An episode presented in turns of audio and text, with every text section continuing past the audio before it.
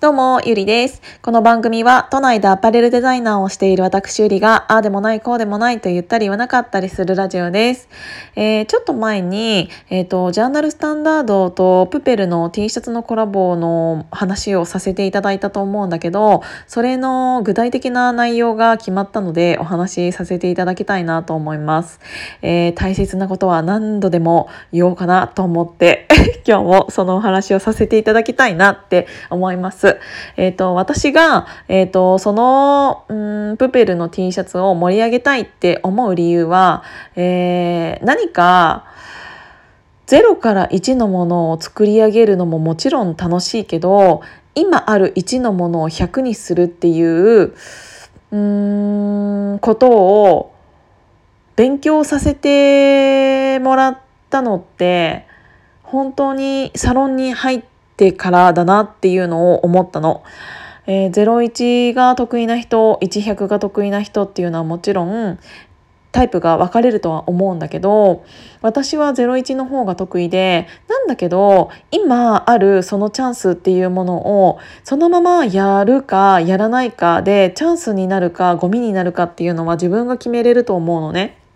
で私はそれをチャンスにしたいと思ったから今やりたいと思っている。でその T シャツについて、えーと、詳しくいろいろ決めたことがあるのでそれをお話しさせていただきたいと思います。まずうーんと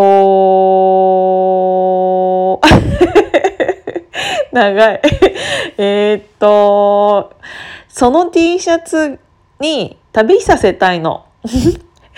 えっ、と、だから、うん、その名も旅する T シャツプロジェプロジェクトっていうことにさせていただきます。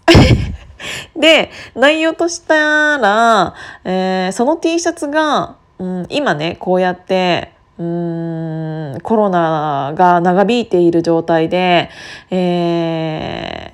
ー、なかなか自分自身が移動するっていうことが制限された今の世の中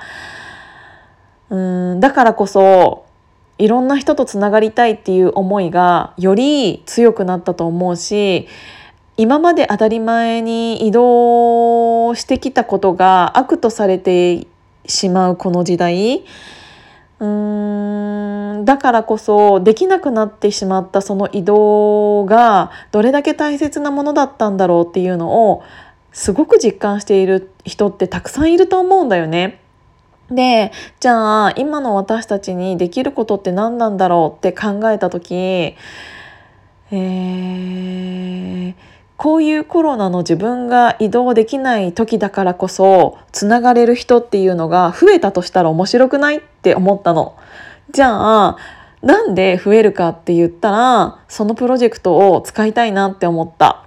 その T シャツを買った人に、えっ、ー、と、私たちがベースでも販売、えっ、ー、と、えー、難しい。説明が難しいんだけど、えっ、ー、と、T シャツ自体はレリウムでそのまま買っていただきます。で、買ったよっていうのを知らせてもらうためのベースのチケットを販売する。なぜかというとデータを取りたいから。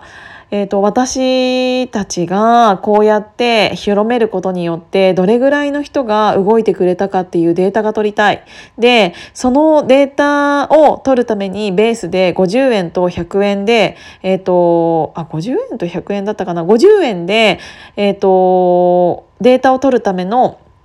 買ったよっていうのを知らせるためだけに私たちに50円欲しいです。で、そのお金を払っていただいて、えっ、ー、と、2つあるんだけど、旅する T シャツプロジェクトに参加する件と参加しないけどデータだけ取らせてください件2つある。で、えっ、ー、と、データだけ取らせてください件に関してはもうそれで終わりなんだけどもう一つ、えーと、プロジェクト参加したいなっていう人は、えーと、参加したい件にをえーと、買っていただくんだけどそれを買っていただいたら T シャツが、えーと、6月の上旬にね、えーと、皆さんに届く予定なんだけどその T シャツが届くまでに私たちから、えー、と下げ札を発行します。でその下げ札が届いたら、えー、とその下げ札をうん、届いた T シャツにつけてください。でその T シャツにうん何か願いを込める その下げ札に、えーと、願いを書くところ目標を書くところを